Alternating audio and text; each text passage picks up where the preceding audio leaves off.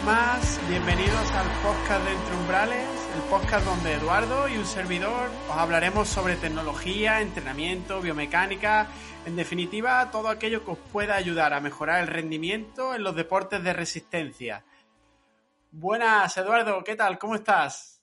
Un saludito a todos. Hoy de nuevo te tenemos por aquí, te escuchamos la voz, lo, cual, lo, cual, siempre es bueno. Sí, te vuelvo a acompañar, que te he tenido bastante, bastante abandonado y de hecho... Estuve, solo ante el peligro, pero no me mordió nadie, no me comieron y, Bien. y yo creo que aunque te echamos de menos, pero que no, no fue tan traumático. Perfecto. Puedo irme de vacaciones tranquilo, que, que está en buenas manos el programa. pero, pero una semana, ¿eh? Una nada más, vale, vale. una semana, ya lo, lo demás, si no, es despido automático. Vale, vale, vale. Me lo apunto, me lo apunto. Bueno, pues por fin, sí, estoy por aquí de vuelta. A ver si ya consigo darle continuidad a esto. Que si no, Eduardo me, va a despedir. Pues, como estás confinado, no, no puedes ir a ningún sitio, así que es verdad, verdad. no te queda más remedio.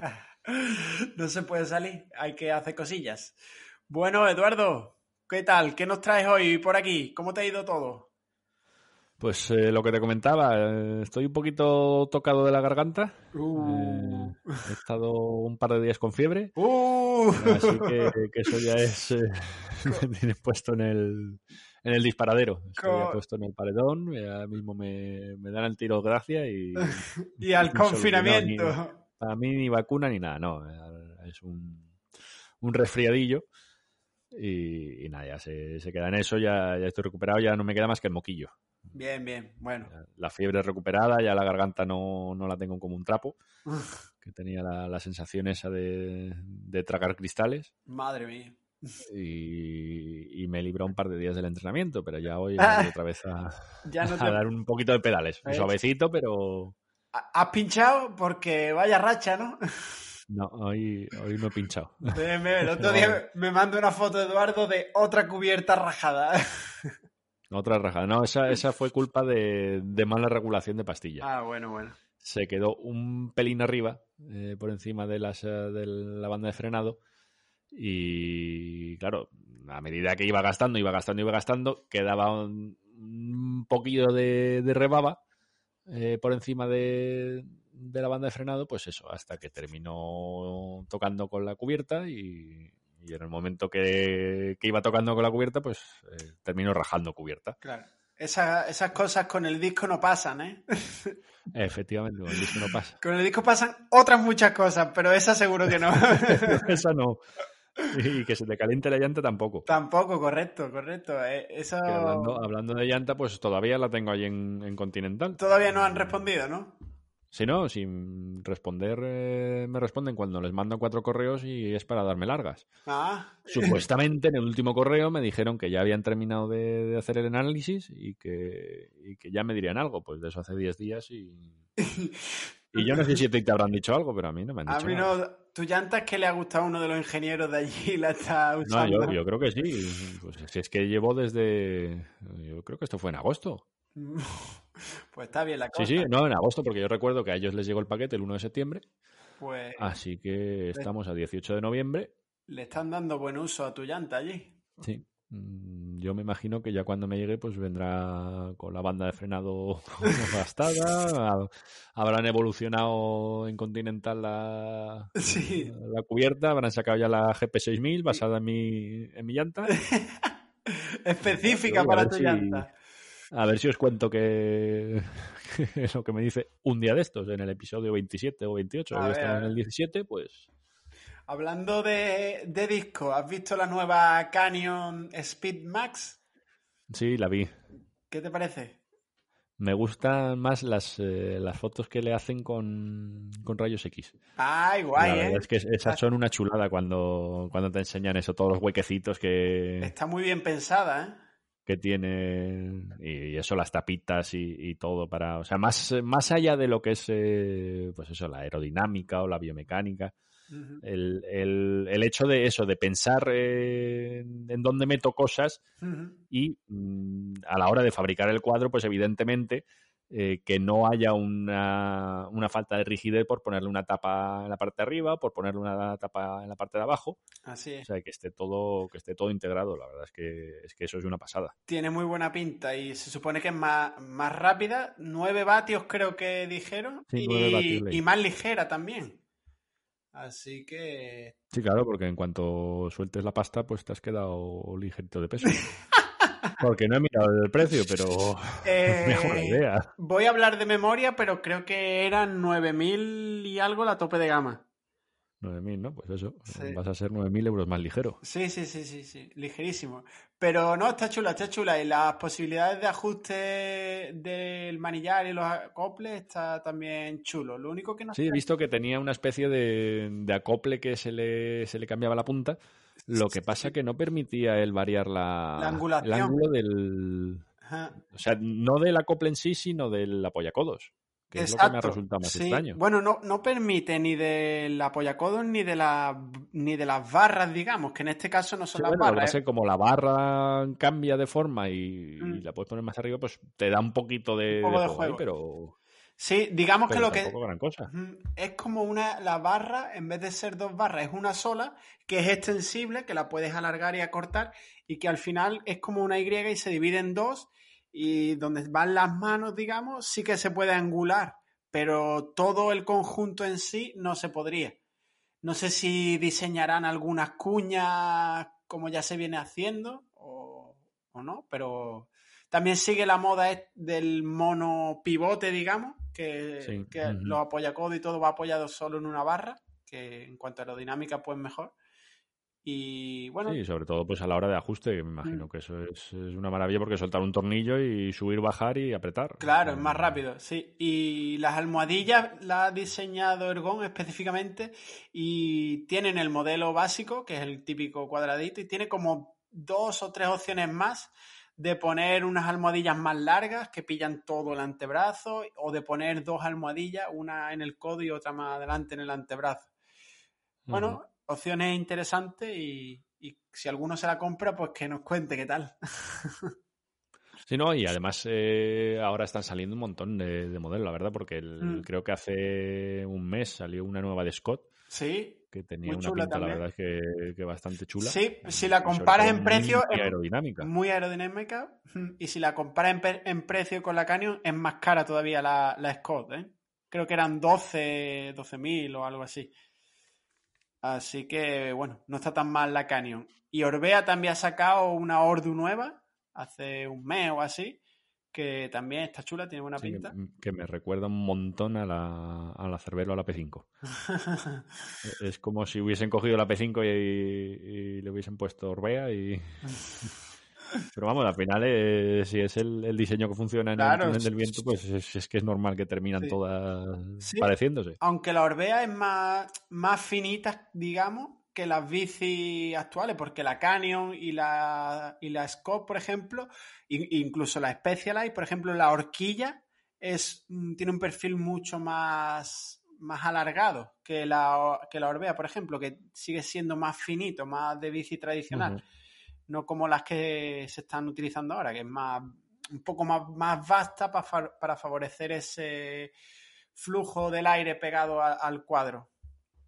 Pero bueno, el que tenga dinero y se la pueda comprar, pues que nos cuente qué tal. Y si, no, si no, pues jugamos a la lotería y, si hay suerte. Si hay suerte, me compro una, ¿eh? Lo prometo. y si no, es cuestión de romper el cerdito de aquí a unos años. A unos años, que ya habrá salido una nueva. Bueno, tuve, tuve ahorrando que con esto del confinamiento, eh, de aquí a que podamos salir, lo mismo. Ya. Lo mismo te da para una, ¿eh? Ah, pues sí, pues sí. y de aquí a que lleguen las bicis, pues me da también.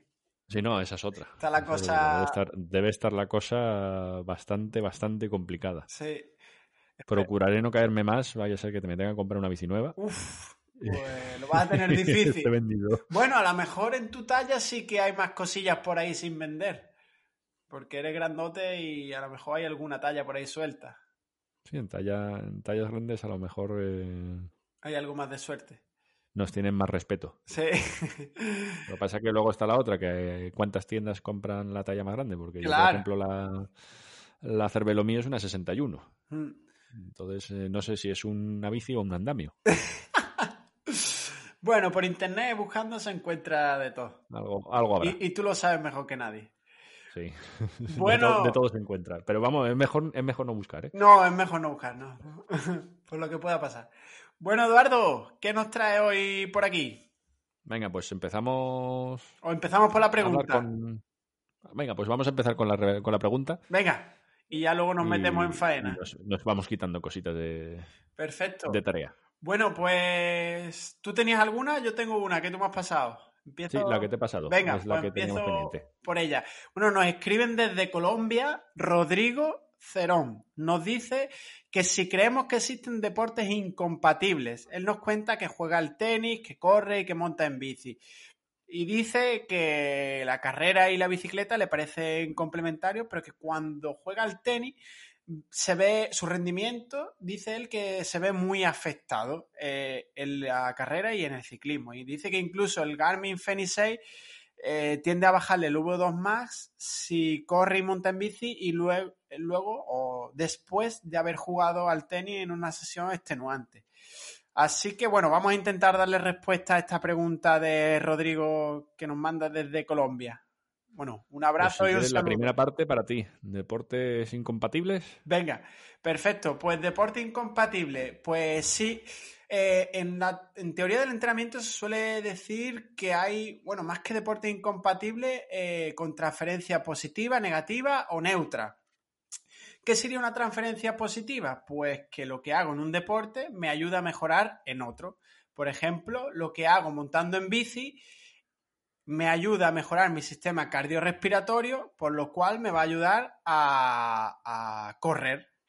Pero eh, también puede darse una transferencia negativa, y es que lo que haga en un deporte me perjudique en otro. Por ejemplo, y poniendo el mismo, el mismo ejemplo, eh, si monto en bici, la contracción muscular va a ser casi exclusivamente concéntrica.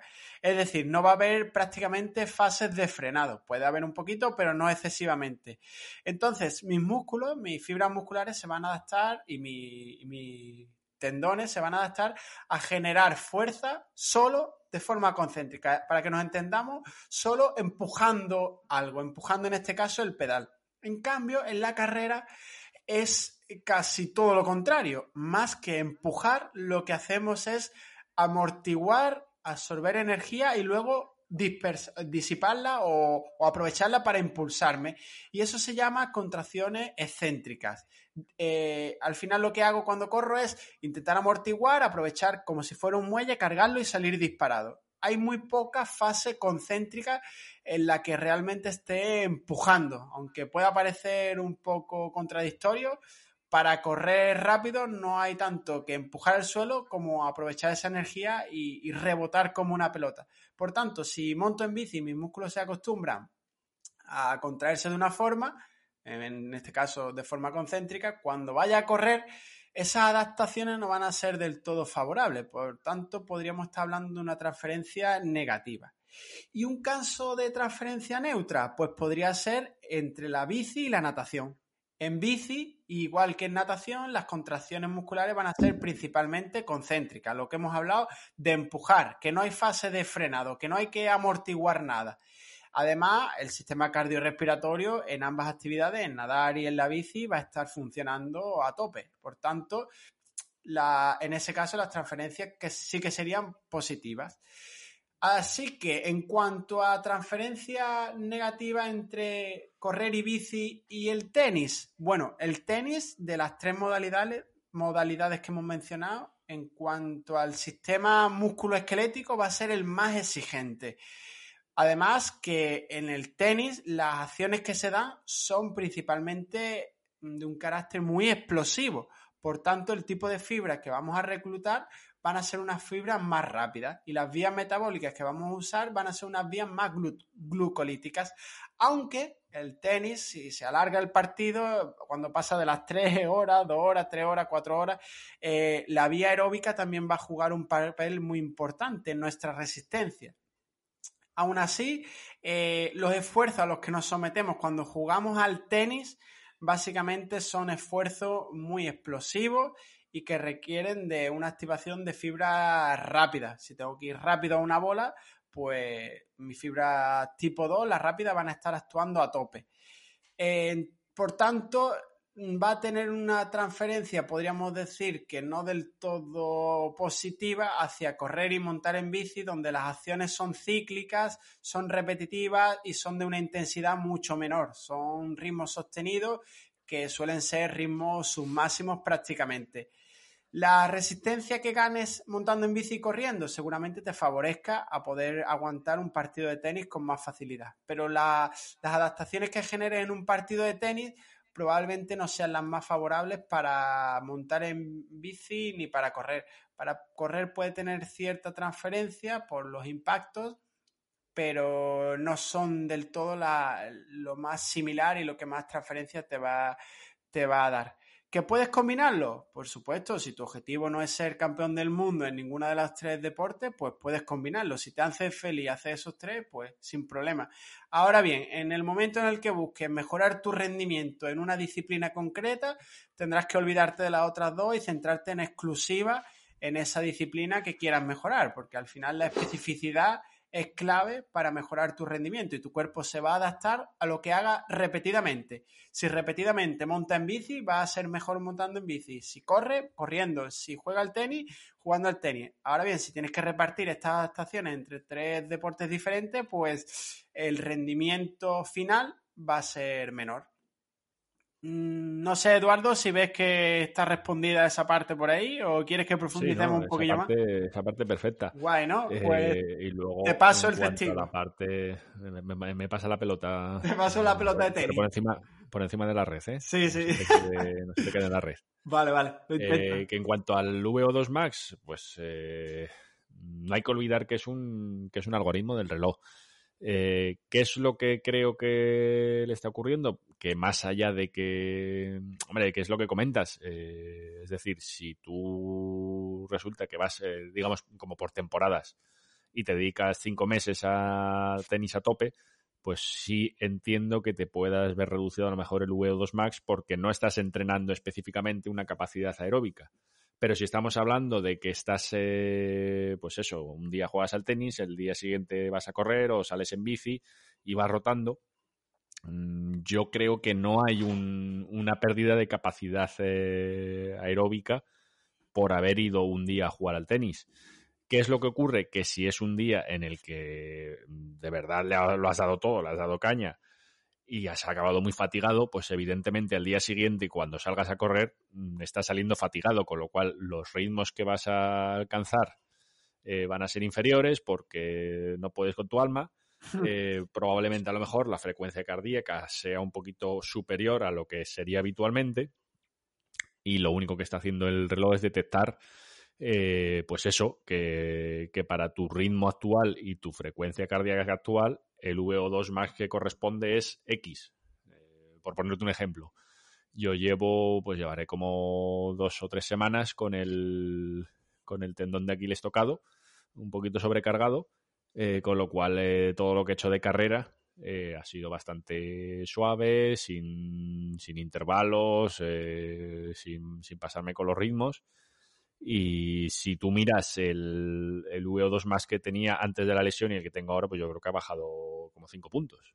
Yo creo que, que, ahora me marca, no sé si me marca un 53 y, y, antes de la lesión me marcaba 58. ¿Quiere decir que yo he perdido esa capacidad eh, aeróbica en dos o tres semanas en los que no he podido entrenar tan fuerte? Pues lo dudo mucho. Eh, lo que pasa es que el reloj está detectando que mis ritmos actuales son esos ritmos y eh, con una frecuencia cardíaca como son. Eh, es decir, que el momento en que empiece a recuperar y empiece otra vez a, aumentar los ritmos de forma progresiva, pues el VO2 max va a terminar alcanzando los mismos niveles que estaba antes de la lesión. Sí, yo me decanto por esa última opción que tú has dicho y es que probablemente si se da una paliza jugando al tenis, al día siguiente cuando salga a correr, es lo que tú has dicho, no va a poder dar, no va a poder darle datos al reloj para que le calcule un umbral, un, un VO2 más similar al que tenía, porque al ir más despacio... El reloj, en definitiva, lo que hace es, eh, calcular eh, los datos a partir de, los, de toda la información que va recibiendo. O sea, no es solamente de ese, de ese entrenamiento en curso. Mm. Eh, hay relojes que sí que te dicen, por ejemplo, los Polar, si no recuerdo mal también los Unto, te dicen un, un valor de V2 Max para esa carrera en particular. En el caso de Garmin no, es un valor acumulado. Es decir, va tomando todos los datos de, pues eso, de, no, sé si serán dos semanas, tres semanas, cuatro semanas. Entonces, todo eso lo va sumando y lo va acumulando. Pues en el momento que haya alguna decaída de, de, esos valores, pues todo eso lo va acumulando y eso hará que baje. Eh, ¿Qué quiero decir con esto? Pues que si tú en algún momento dejas de jugar al tenis eh, y te dedicas simplemente a correr, pues seguramente el, el, dato que te marque el reloj de V2 Max eh, vaya subiendo. No quiere decir que tú hayas aumentado el V2 Max, sino que el algoritmo del reloj entiende que el V2 Max que te corresponde a ti con los datos que le estás suministrando es tal. Así es. Mm, yo creo que esa va a ser la clave para que pueda comprender por qué pasa eso cuando juega el tenis y luego sale a correr más reventadillo. Así que yo creo que está bastante resuelta ya esta pregunta. El resumen final, que, le des caña a todo. si te hace feliz, dale caña a todo, sabiendo que, si buscas el rendimiento máximo, pues tendrás que centrarte en una única cosa. Así que nada, mandamos la respuesta para Colombia y un, y un fuerte abrazo para allá también. Bueno, Eduardo, ¿te arrancas con lo que tienes por ahí de tecnología y de cacharreríos? Venga, antes de que, de que me entre la tos y, venga alguien a, quitarme de en medio. El exterminador. Venga, dale, dale. Bueno, eh, ¿qué tenemos esta semana? Eh, Wahoo eh, ha presentado por fin Bien. que lleva rumoreándose, pues yo creo que desde hace cuatro años, bueno. más o menos.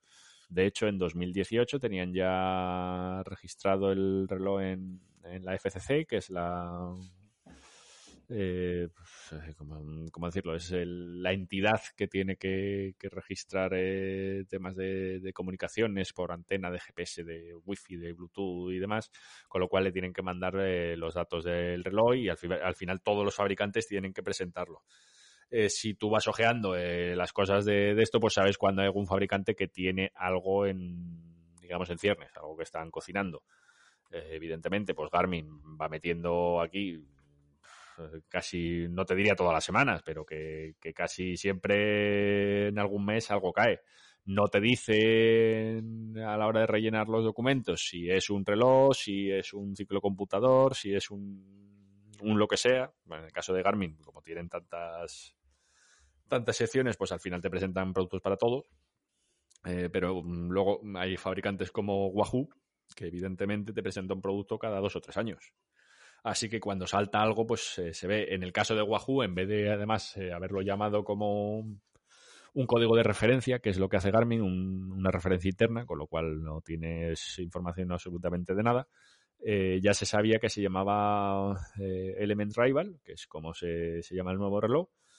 Y, y, lo dicho, que lleva en desarrollo, pues presentado a la FCC desde 2018, más luego todo lo que lleve por detrás de, de desarrollo del reloj, porque además se ve una, una imagen en la que. Eh, porque tienen que presentar, digamos, eh, dónde va a ir eh, los códigos de registro, que pueden ir de la parte trasera del reloj, o cómo se accede desde el menú. En el caso del, del Wahoo, lo presentaron con una foto de vamos, una parte de, de, la foto de la pantalla viéndose que, que mostraba, pues eso, los, los, datos de registro y es la pantalla que ha presentado ahora con el reloj. Es decir, que no es que mm, haya variado el, diseño en el camino o que se lo hayan pensado bien o que hayan cogido el proyecto que tenían antiguo y hayan empezado otra vez de cero porque no les gustaba o no les funcionaba. No, es el, el mismo proyecto que llevan planteando desde el principio, que solo ellos saben por qué han tardado tanto tiempo en lanzarlo al mercado. Misterios. Eh, lo estoy viendo aquí y tiene un aspecto muy parecido a los Fénix, ¿no? Sí, es, es un, reloj que, eso, que predomina el, bisel, que es lo habitual al final de los relojes de este tipo, que se hace sobre todo para, digamos, eh, ocultar eh, lo que es el, borde de pantalla, que suele ser bastante, bastante grandecito. ¿Eso ha sido una tos? Uy, ha sido, pero de lejos, de lejos. Espera, que bebo, que bebo agua antes de que vengan a, Venga, a antes de que venga a exterminarte y ahora sigues con el Wahoo Element Rival. Rival. Entonces, estábamos en el. En el bisel. Perdón. Esto va a ser, va a ser una constante hoy, ¿eh? El bisel que es cerámico. Entonces, en vez de, de ser pues el típico de acero inoxidable o de aluminio pintado, tal, es cerámico que tiene, suele tener buena resistencia a los golpes. Y el resto del, del reloj, pues es, es de plástico. Entonces, eh, estéticamente, pues parece eso. un- Ay. Parece un Garmin Fenix. pero- Sí, es un- un- Bueno. una estética muy similar. De hecho, el tamaño de la pantalla es, es el mismo de los Fenix 5. Ujú. Ya los, los 6 ya tenía la pantalla un poquito más grande. Perdón. El, diámetro del, reloj es, eh, es muy similar, son 46,5 milímetros por los 47 de habitual de los, de los Garmin o otros. Entonces, en ese sentido, pues, lo dicho, es un, un reloj de tamaño muy similar. Eh, ¿Qué es eh, las demás cosas que tienen? Pues mira, no es un reloj que pese demasiado, pesa 53 gramos. La pantalla es...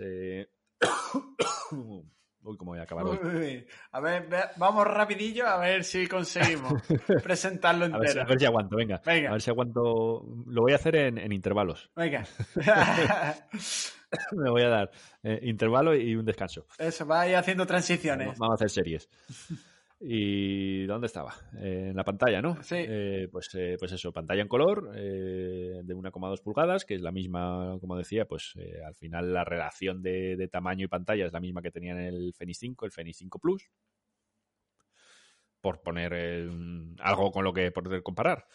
La lente es de, de Gorilla Glass, con lo cual tiene algo de resistencia y la pantalla no es táctil. Pues, por suerte, Wahoo ha evitado eso, que suele ser una fuente de, de problemas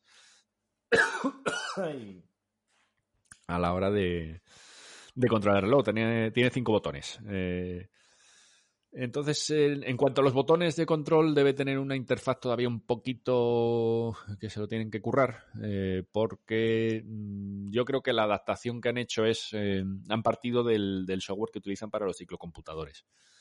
Entonces, eh, claro, ahí sí tienen una pantalla táctil, tienen un, un juego de botones distinto, con lo cual lo tienen que adaptar a una pantalla diferente, un control a través de botones. Y yo creo que ahí todavía vamos a ver eh, cambios a medida que el reloj vaya evolucionando.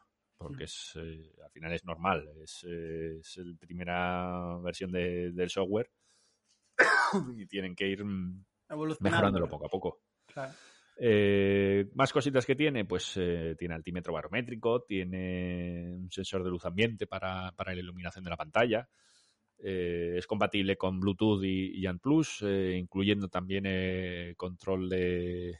Bueno, tiene ANT+, FEC, que es la función de control de rodillo, lo que pasa que está todavía un poquito pendiente de- de desarrollo. Eh, soporte para potenciómetros de carrera como Stride eh, y luego tienen también pues eh, lo típico de, de notificaciones de llamada, de a lo largo del día seguimiento de pasos y distancia. En, en ese sentido es, es un reloj bastante básico. Entonces, ¿qué es lo que tiene novedoso? Pues el- lo principal es... Vamos, Eduardo. principal Es que, es que no, sé, no sé si aguanto. bueno, vamos a seguir con ello. Venga. A ver si, vamos a ver si lo doy todo. Eh, que lo principal es que, que no lo he dicho antes, que Wahoo ha presentado este modelo mm, para triatlón. O sea, lo anuncia directamente como un reloj para triatletas. No es un, un reloj que hayan dicho, no, es un reloj multideporte. No, no, te, te hablan de un reloj de triatlón.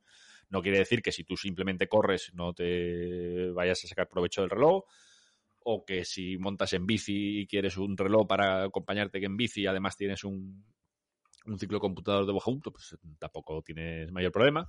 Lo que pasa que mmm, las novedades que han introducido en el reloj están enfocadas al triatlón y probablemente la evolución que quieren hacer del reloj sea enfocado al triatlón. Ujú. ¿Cuáles son las, las novedades de- del triatlón? Pues eh, tiene...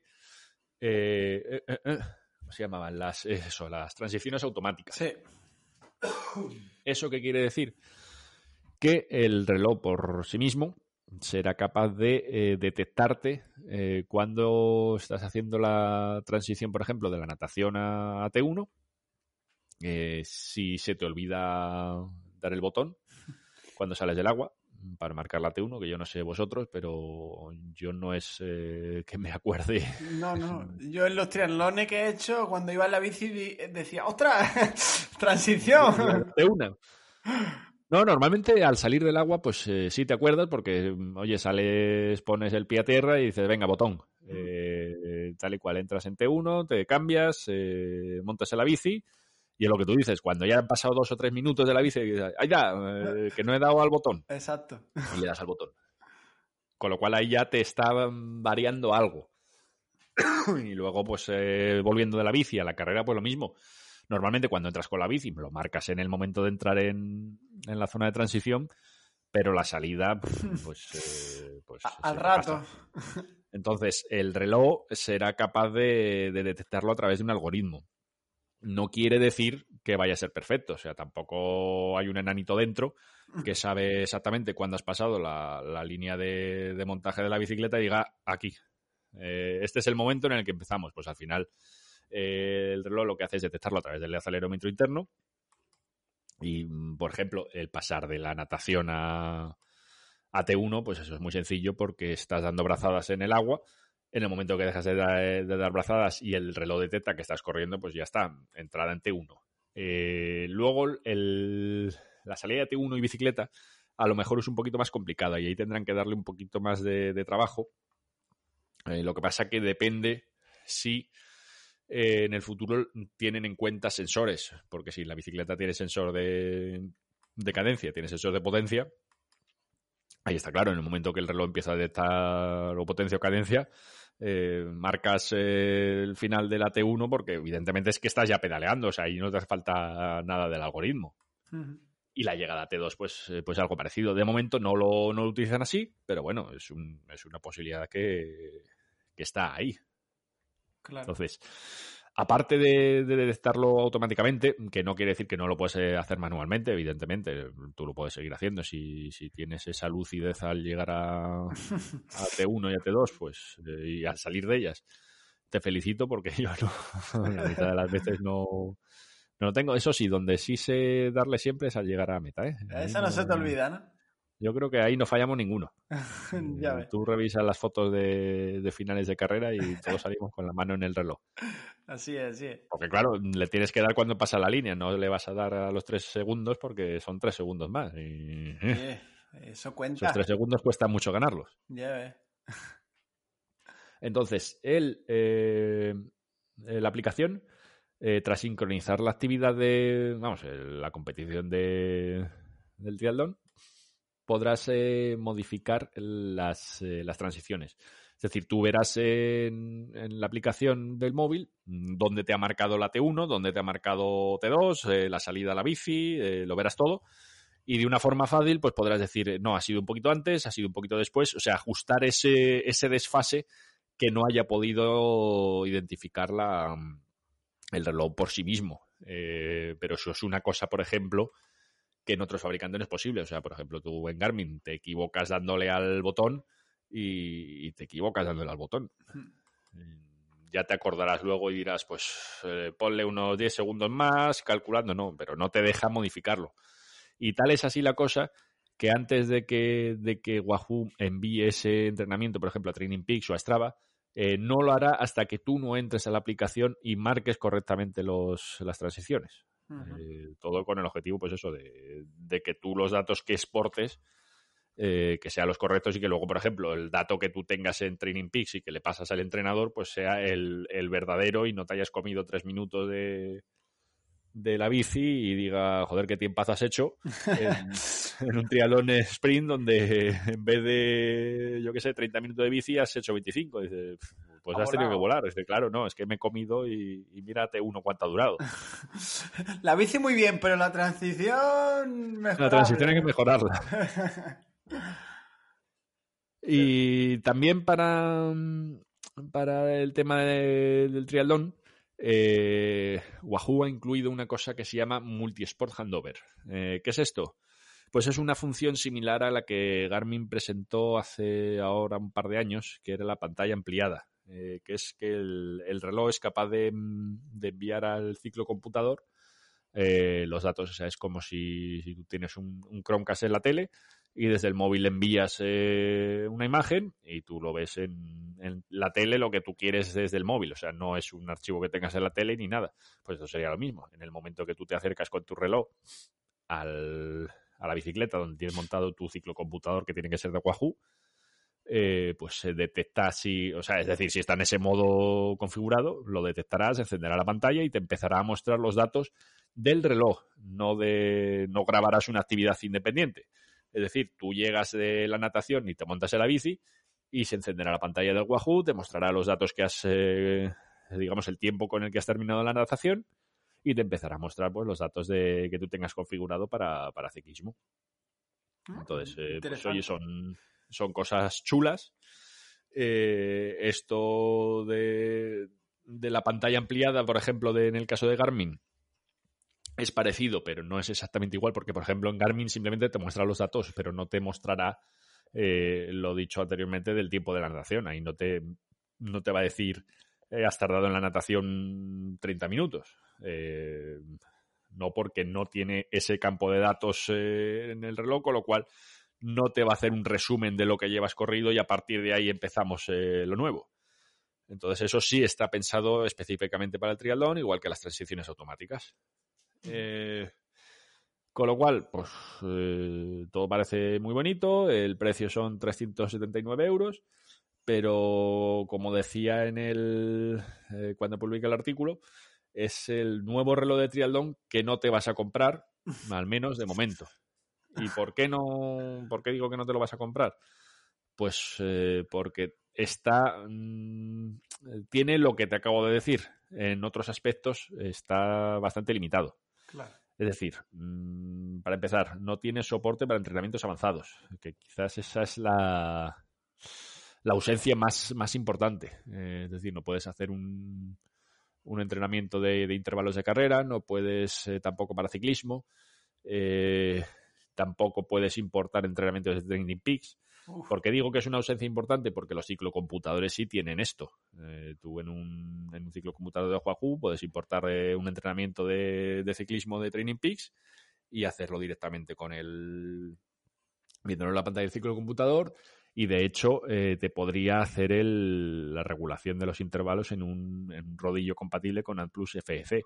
Que si recuerdas, te acabo de decir que el reloj es compatible con ANTPLUS FF, pero no tiene los entrenamientos. Es decir, simplemente podrías decir desde el reloj eh, que te regule el rodillo, por ejemplo, en 300 vatios.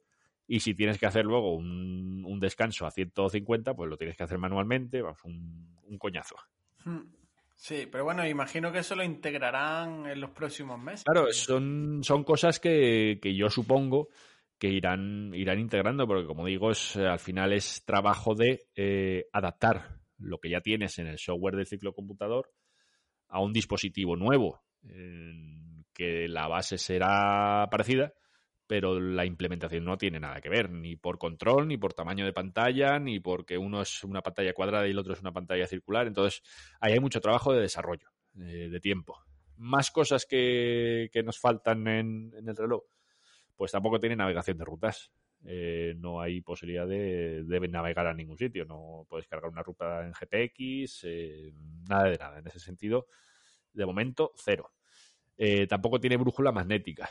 Y eso es algo que, en el momento que tenga navegación, si es que llega a tener navegación, porque Wahoo tampoco ha dicho cuáles eh, las actualizaciones que van a llegar, ni, ni plazo ni nada, pues no tendrá la brújula magnética, que es eh, a la hora de navegar eh, con frecuencia, especialmente en carrera, pues yo considero que es fundamental porque si tú llegas a una bifurcación en el camino y te paras para intentar saber cuál es el camino que debes seguir, si no tienes una brújula magnética, el reloj no sabe en qué dirección te estás moviendo. Si lo sabes si te estás, eh, si estás corriendo, porque al final estás corriendo en un sentido, eh, que es lo que se llama brújula digital. Eh, a través del GPS, pues de brújula no tiene nada porque simplemente está diciendo que tú estás corriendo de, de dirección este a oeste, con lo cual te está dirigiendo al oeste.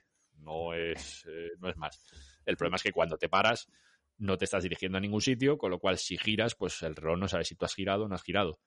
Si tú tienes una bifurcación de dos caminos, pues tampoco tiene tanta dificultad. Ahora, si llegas a una bifurcación y hay cinco caminos y un sendero y en el momento que no tengas la brújula magnética, ahí te deja un poquito vendido. Y claro, eso es un, elemento de, hardware que no es una cosa que tú actualices y, lo pongas. Sí, o, lo trae o no lo tiene. Exactamente, o lo trae o no lo trae. Y en este caso, pues no lo trae. Eh, cosas más eh, sencillas que tiene pues el seguimiento de la actividad. Eh, simplemente te, cuesta, te cuenta pasos y distancias. Pero no hay una contabilización de pisos ascendidos, eh, no te hace un análisis de descanso, no te registra el sueño. en ese sentido no tiene nada. Lo único que te va a contar es si tú has andado 5.000 pasos al día y, y, esos pasos equivalen pues a X distancia lo cual es eh, una cosa muy básica porque eso te lo hace cualquier pulsera de actividad de, de 20 euros o menos. La que regala el colacao. Eh, por ejemplo. Otra cosa es que los 5.000 pasos que te dedicas son, son ciertos, pero bueno, es, que tampoco es que el reloj te vaya a decir los 5.000 pasos exactos. Sí, tiene un margen. Eh, más cosas que no tiene, pues ninguna métrica de rendimiento, ni de estimación de V2 Max, ni, ni nada de eso. Es decir, no, no, se puede comparar en ese sentido con, con Garmin o Polar, eh, que sí que tienen bastante tiempo invertido y bastante dinero invertido en ese tipo de, métricas de, seguimiento y entrenamiento, lo cual no es malo de por sí, porque si tú haces tu seguimiento de entrenamiento a través de, Training Peaks, realmente lo que te aporte el, reloj no es tan, no es tan crucial, porque tú al final estás haciéndolo a través de, de la carga de entrenamiento del Training Peaks. Con lo cual, eh, prácticamente te está obligando a eh, hacer uso de Training Peaks, pero recordamos que no tiene posibilidad de descargar entrenamientos de Training Peaks, con lo cual ahí es, un batiburrillo de, quiero pero no puedo. Se han quedado a media. Eh, tampoco tiene alarma de despertador. No puedes programar que te despierte, por ejemplo, a las 7 de la mañana y que lo haga a través de, tonos o pitidos, o, perdón, de vibraciones. Eh, los perfiles de deporte pues no tienen mucha configuración aparte de lo, de lo que son campos de datos, no tiene alertas de, ritmo, de potencia, de, cadencia. Eh, que volvemos al principio, son cosas, digamos, eh, muy básicas y elementales que evidentemente Wahoo ha dicho que, que, se va, el reloj se va a seguir desarrollando, se va mm, a ir metiendo nuevas prestaciones, pero claro, como tampoco tenemos un, plan de, actualizaciones, ni, ni Wahoo de momento se ha comprometido a decir, señores, esto es lo que vamos a tener en reloj, eh, primer trimestre vamos a incorporar tal, pues al final son cosas que, otros fabricantes han hecho.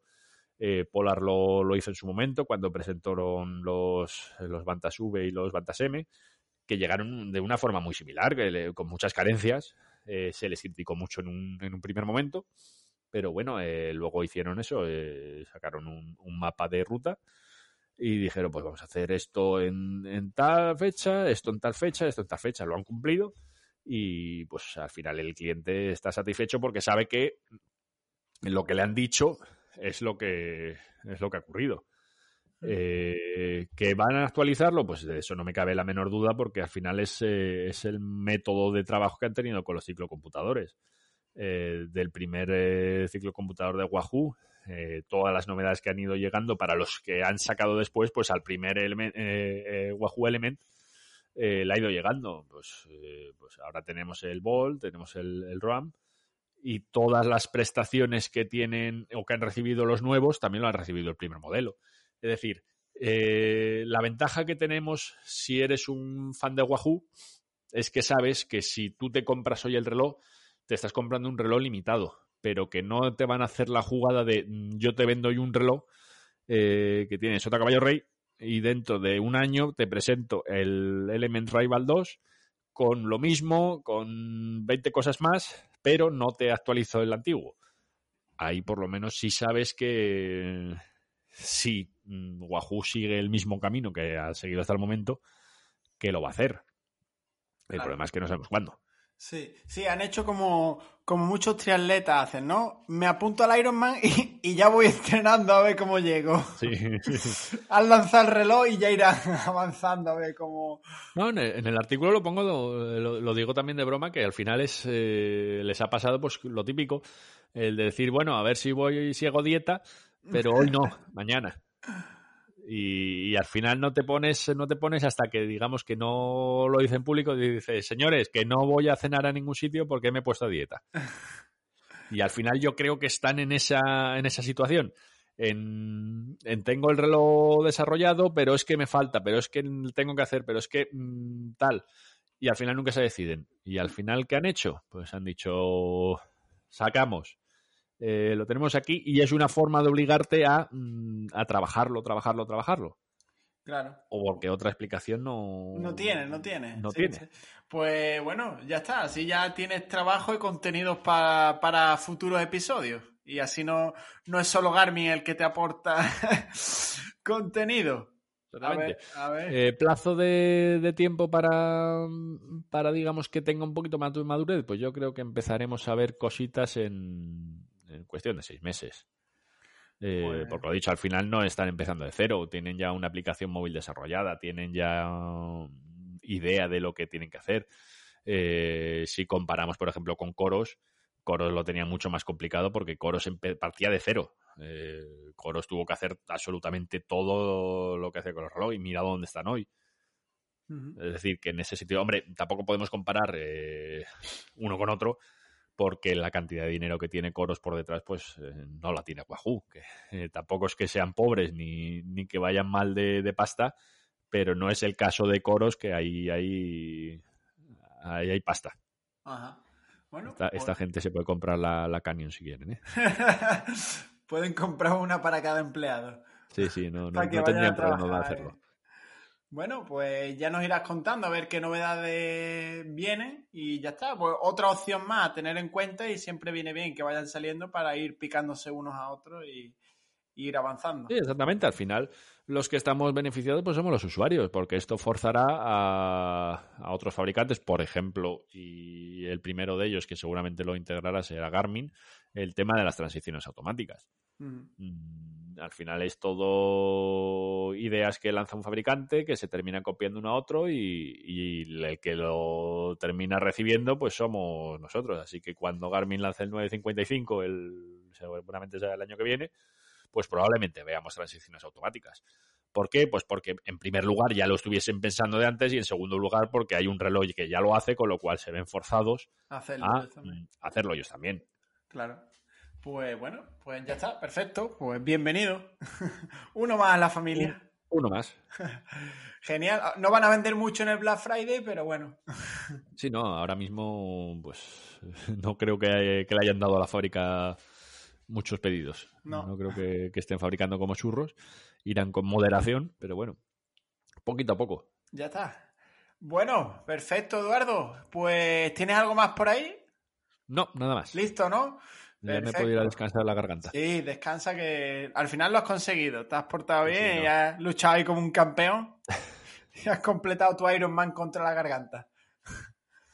Bueno, pues retomo yo donde lo dejé hace ya bastante tiempo, ¿no? Hablar de platos ovalados o platos no circulares y un poquito de las bielas si nos da tiempo, que ya venía tiempo anunciándolo y lo he ido retrasando, retrasando, retrasando hasta lo inevitable. He hecho un, guajú, he hecho un guajú, ya, ya no queda más remedio y ya hay que zamparlo aquí como sea.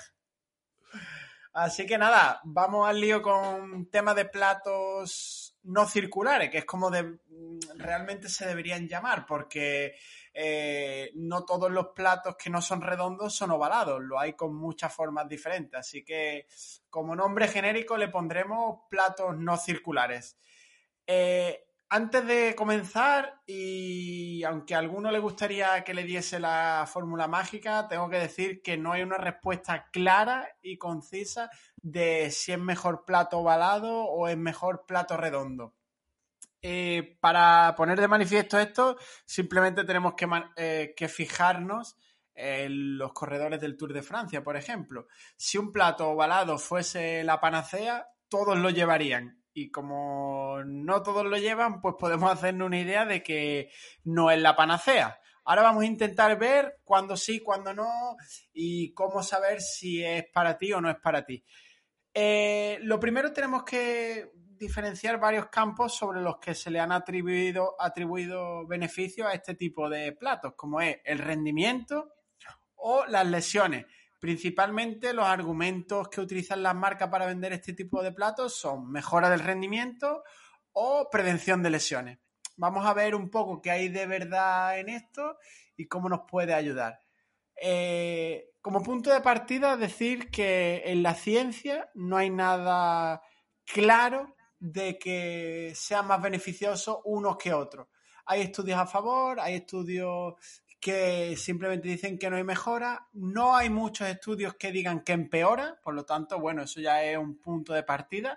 La mayoría dicen que plato ovalado frente a plato redondo o no tiene efecto o puede mejorar en determinadas circunstancias. ¿Y cuáles son? Bueno, antes de entrar en detalle en cuáles son las circunstancias donde tiene beneficio o no, vamos a ver un poco la idea en la que se basa este tipo de platos.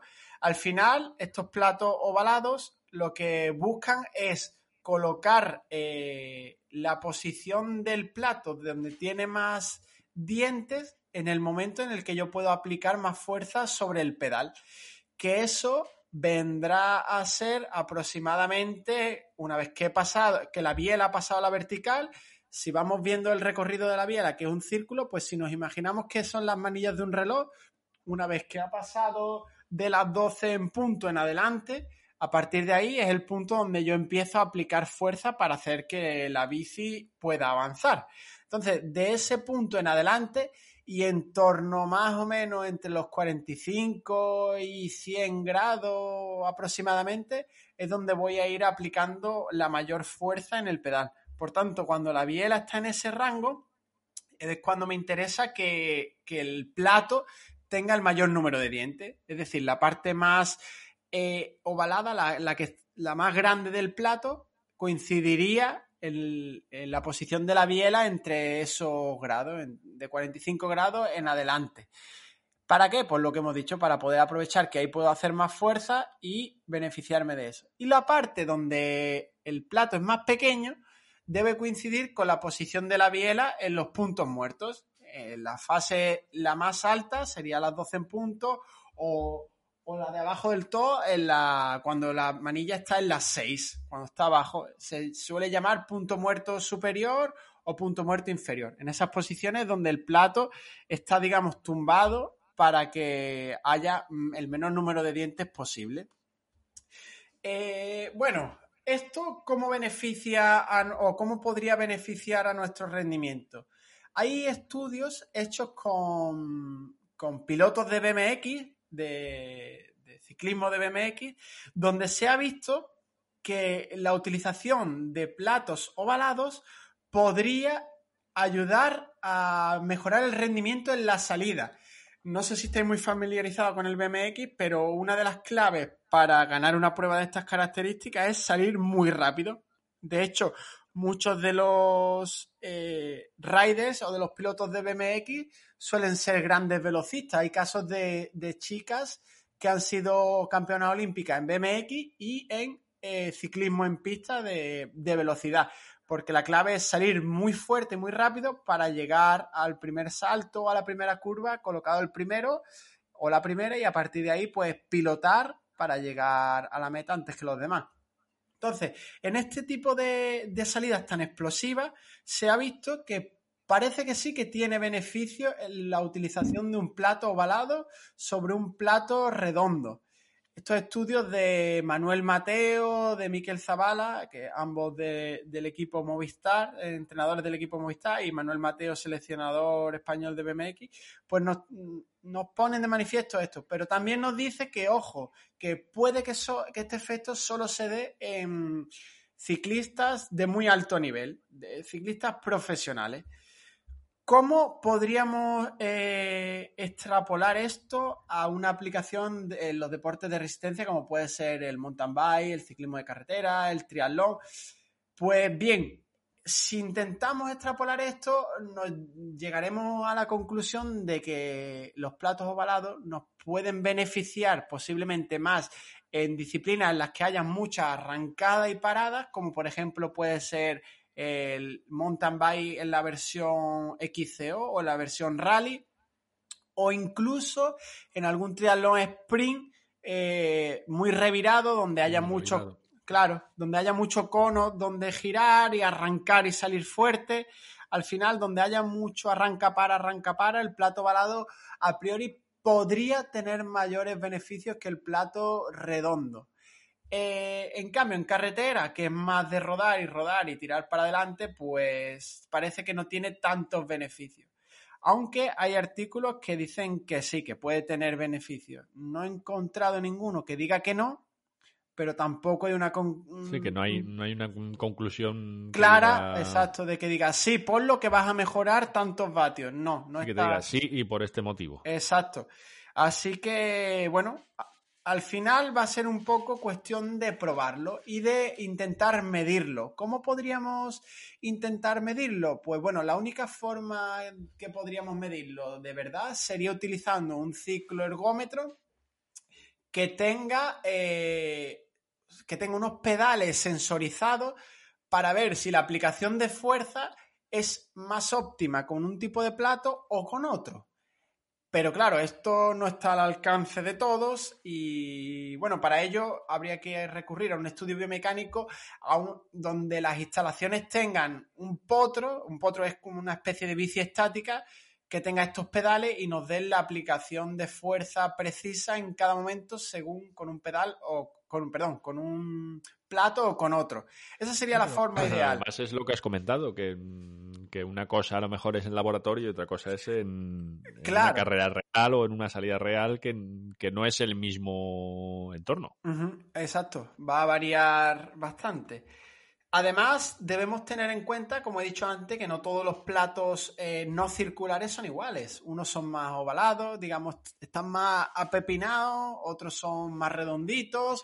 Hay muchas formas de platos no circulares diferentes. Por ejemplo, los de rotor, eh, hay modelos que te permiten colocarlo hasta creo que es en cuatro posiciones, lo que ellos llaman el sistema OCP. En uno de los estudios de Manuel Mateo, se vio que las posiciones 3 y 4 de los platos rotor eh, era la que en teoría daba mejores beneficios para estas arrancadas. Así que bueno, pues ahí tenemos una pequeña referencia sobre cómo colocar este tipo de platos, que, no es solo ponerlo y ya está, que tienes que hacer coincidir el punto donde tiene en teoría más dientes con tu momento óptimo de aplicación de fuerza. Cuando tu biela está pues a 45, a 50, 60, 90 grados, depende de la, de la técnica de pedaleo de cada uno. También... lo que te había, había visto es que eh, esta posición se cambiaba en función del momento de la temporada en el que estaba el ciclista. Ah. O sea, digamos que a medida que iba avanzando en los entrenamientos, pues iba variando la posición. De los sí, eso es otra. Bueno, es es otra cosa muy importante que también se destaca en los estudios, que, que no porque tú hoy utilices un plato redondo y mañana pongas uno ovalado, ya vas a notar o vas a, o vas a tener ese beneficio.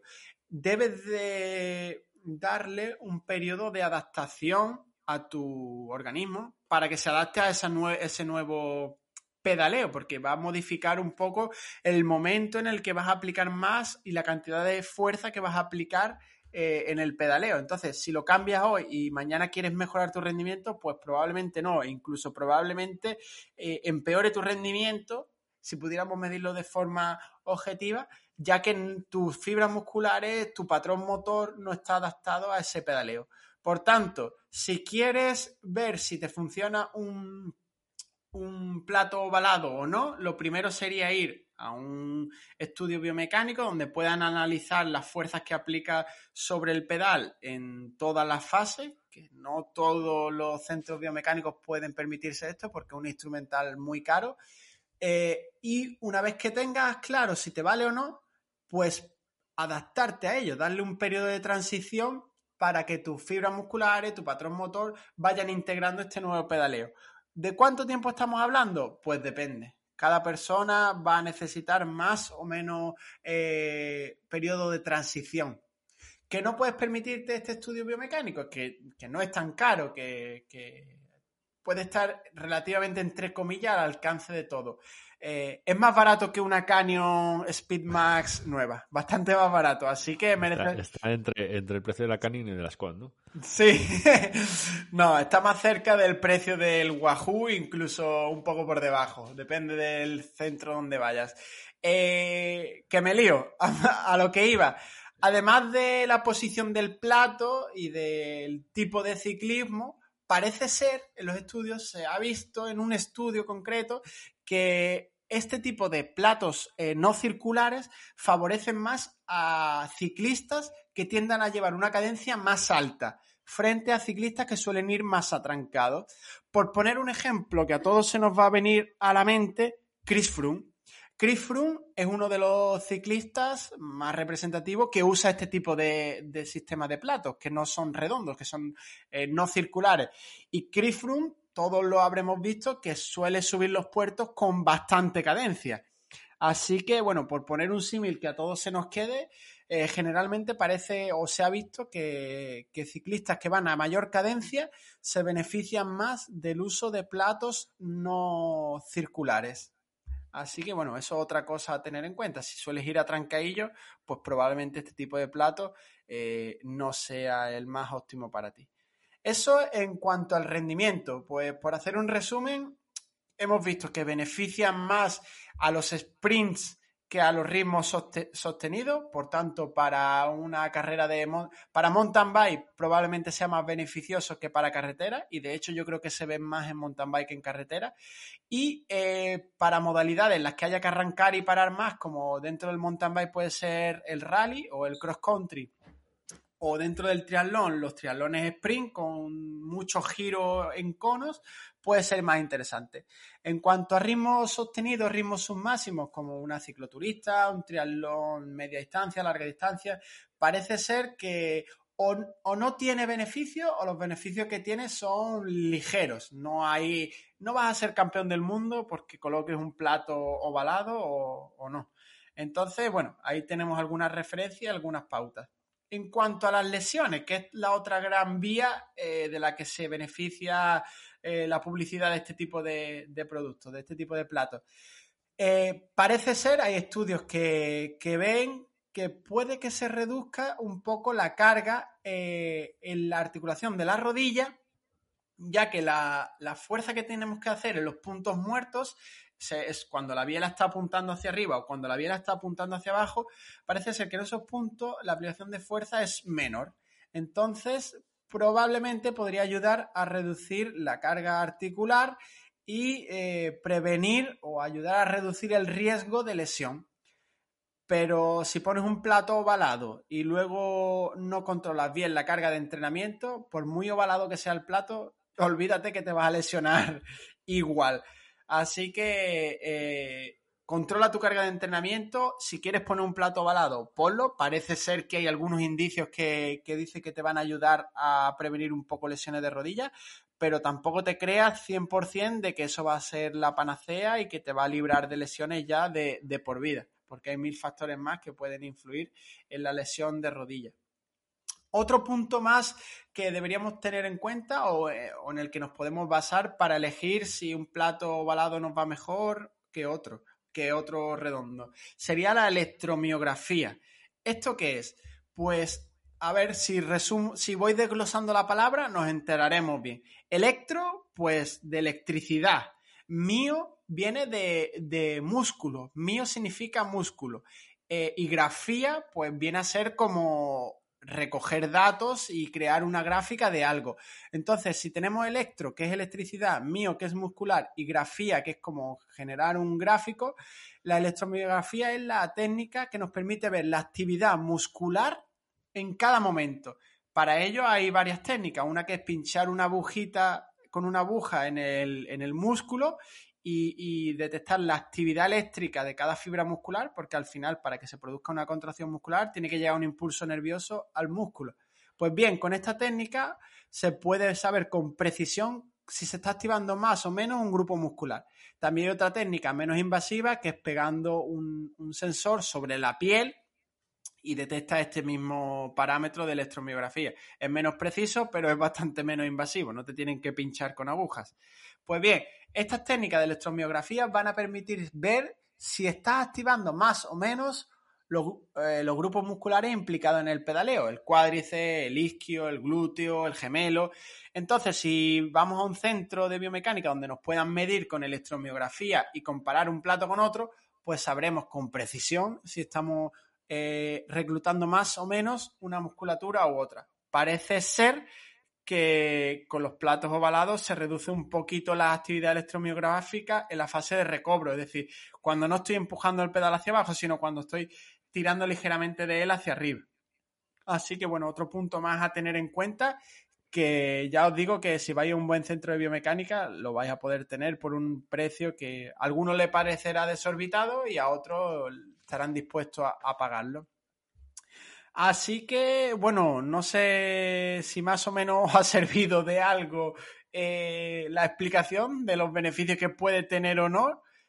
Eh, lo que es cierto es que no podemos decir, hay una revisión sistemática que nos dice que esto es 100% fiable y que vale para todos, pero bueno, hay algunos indicios que nos pueden orientar a saber si me vale o no me vale un plato ovalado. En definitiva, si no puedes medirlo, pues pruébalo y si tus sensaciones son mejores, quédatelo porque parece que en la mayoría de estudios, por lo menos perjudicar no perjudica. Y si tiene algún beneficio, parece ser que es cuanto más arrancadas haya.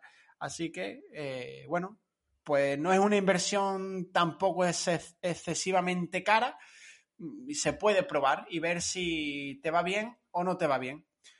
No sé, Eduardo, si tú has tenido alguna experiencia con los platos ovalados. Yo, no utilizo más que redondos. Lo único, eh, por añadir, eh, eh, a tener en cuenta en cuanto a medición de potencia, que no todos los potenciómetros están adaptados a, medir en platos que no sean redondos.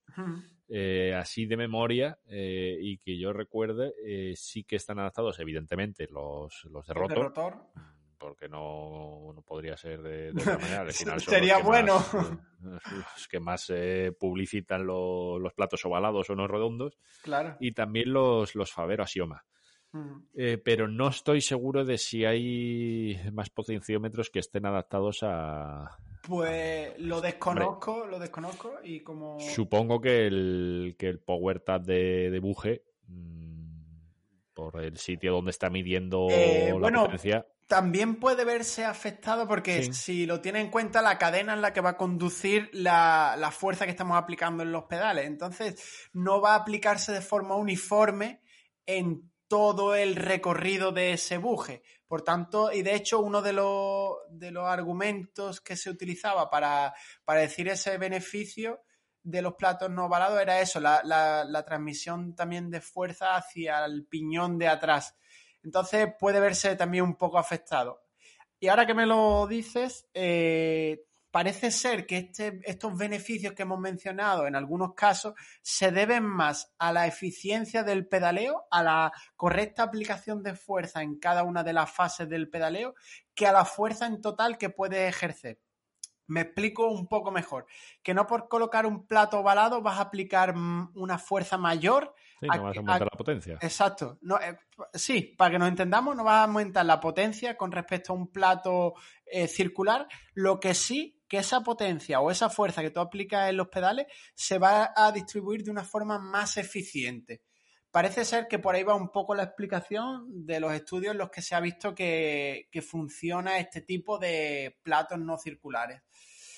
Así que bueno, hasta ahí lo que podemos contar de los platos no circulares. Si alguien tiene alguna otra experiencia, pues que nos la cuente. Y al final, lo que os he dicho, la mejor opción es probarlo y si después de un periodo de adaptación, que podemos estar hablando de un mes, dos, o dependiendo de la persona, os va bien, pues manténlo, que probablemente no te perjudique. Tampoco te va a hacer campeón del mundo, pero. Que a lo mejor suma, pero que realmente restar no tiene motivos para restar. En principio no resta, no resta, ¿no?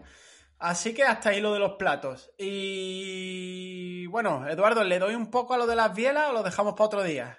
Pues ya como tú veas. Venga, vamos a ir un repasillo rápido con el tema bielas. Eh, longitudes de biela. Normal, bueno, la, tendencia actual es a utilizar cada vez eh, bielas más cortitas en lugar de bielas más largas. Eh, normalmente cuando se utiliza bielas más largas, bueno, bielas más largas, estamos hablando de 175, 180, incluso casos como 185 de, de Rohan Dennis cuando ganó el último mundial, que llevaba unas bielas de 185. Pero eh, ese, eso de usar bielas más largas lo que nos va a permitir es alcanzar un par una, una, torsión, una fuerza aplicada sobre los pedales mayor cuanto mayor sea la biela, parece ser que está, obviamente tenemos más palanca, pues podemos aplicar más fuerza eh, en ese punto de giro, que sería el eje del pedalier. Pero ¿qué pasa? Que esto va a hacer que nuestra cadencia baje más y que nuestras demandas musculares eh, aumenten más. Por tanto, si nuestro objetivo es hacer un sprint y nada más, pues nos interesa tener una biela más larga.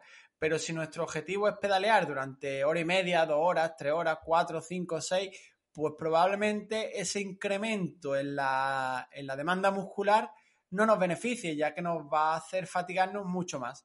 Y en el caso de los triatletas, pues probablemente te haga bajarte de la bici más fatigado que si llevase unas bielas más cortas. Entonces, ¿dónde es interesante? Pues en disciplinas más de velocidad y de corta duración. En pruebas en las que se alargan y prácticamente en todas las pruebas de resistencia ya se pueden considerar como largas, eh, una biela más corta nos podría beneficiar. Tradicionalmente la longitud de biela ha venido determinada por o la altura del ciclista o cuando ya se buscaba afinar un poquito más por la longitud de entrepiernas o incluso en algunos casos por la longitud del fémur. Cuanto más factores tengamos en cuenta, obviamente mejor. Pero al igual que los platos ovalados, lo ideal para saber cuál es tu longitud de biela sería un estudio biomecánico sobre un potro con pedales sensorizados que midan cómo es tu aplicación de fuerza sobre los pedales en cada momento y te permita comparar diferentes longitudes de bielas y ver con cuál de ellas eres más eficiente y con cuál de ellas eres más eh, simétrico entre una pierna y otra también.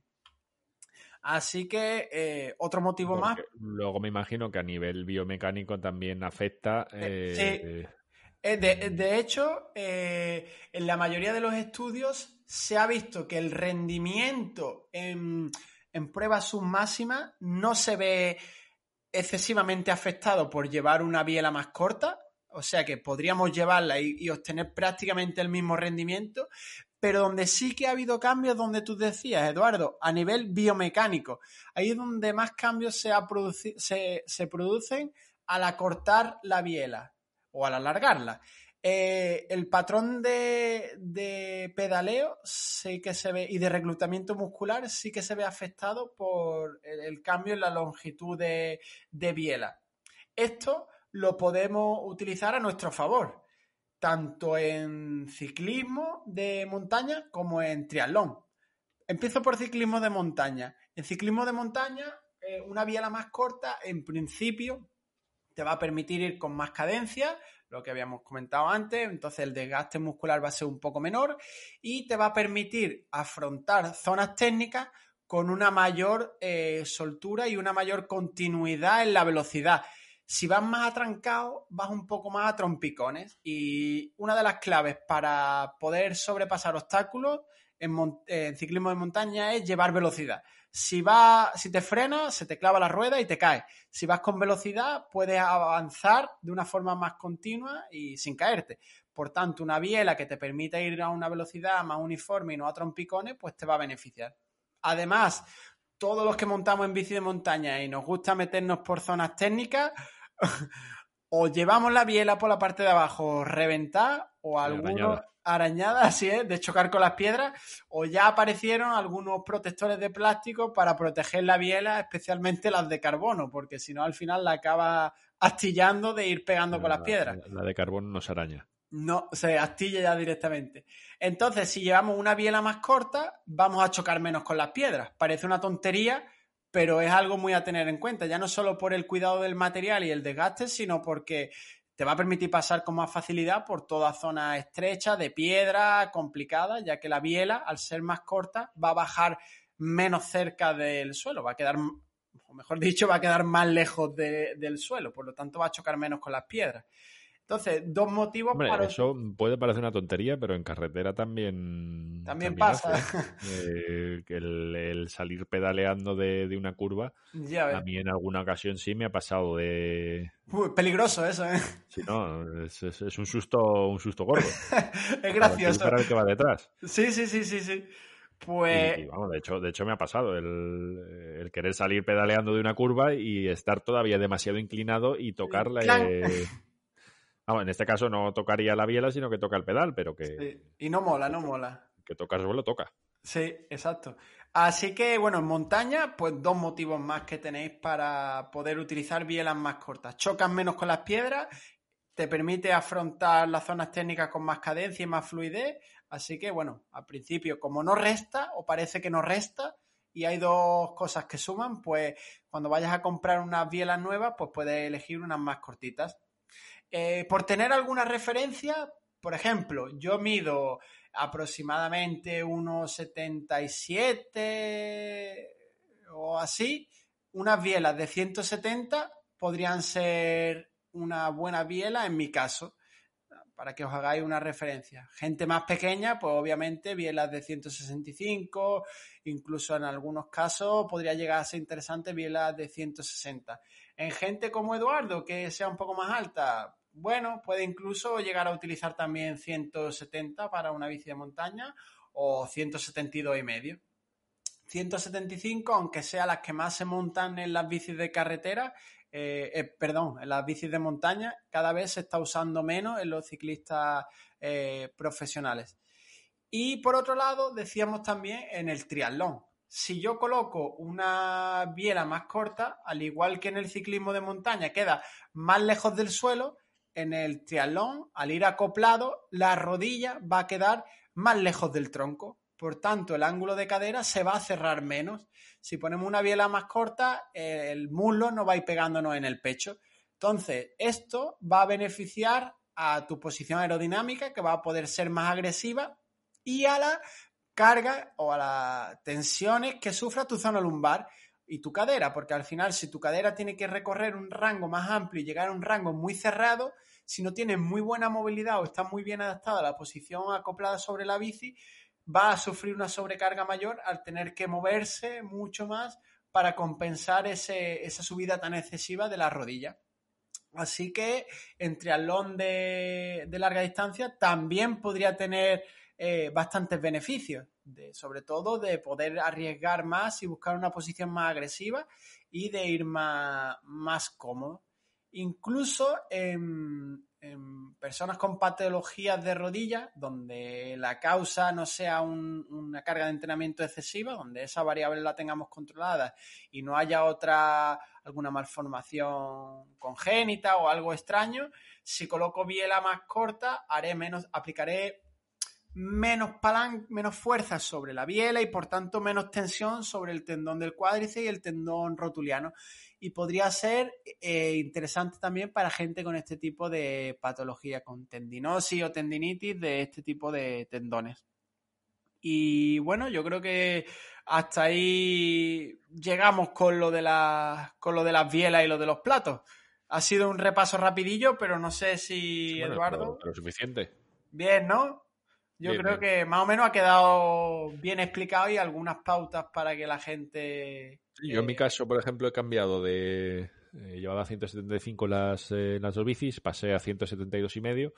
Y no es que haya notado un, cambio enorme ni, nada similar, pero tampoco es que, vaya incómodo, la verdad es que sobre todo pues eso acoplado pues eh, sí se nota a lo mejor ese, ese cambio en el en lo que tú dices del ángulo de cadera pero en la, en la bici de ruta ahí tampoco he notado gran...